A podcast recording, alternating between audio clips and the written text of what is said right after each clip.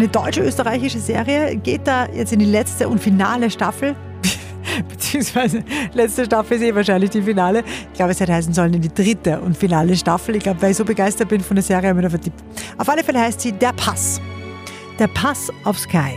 Worum geht's? Es geht um ein kongeniales äh, Kriminalbeamtenduo aus Deutschland, Elli Stocker und dann der krummelige österreichische Konterpart, das ist der Kollege Gedeon Winter. Und die nehmen natürlich auch in dieser Staffel wieder Ermittlungen auf. Das Spannende daran, der Mörder von der letzten Staffel, der ist ja auch noch immer nicht gefasst, also der taucht dann auch wieder ein bisschen auf.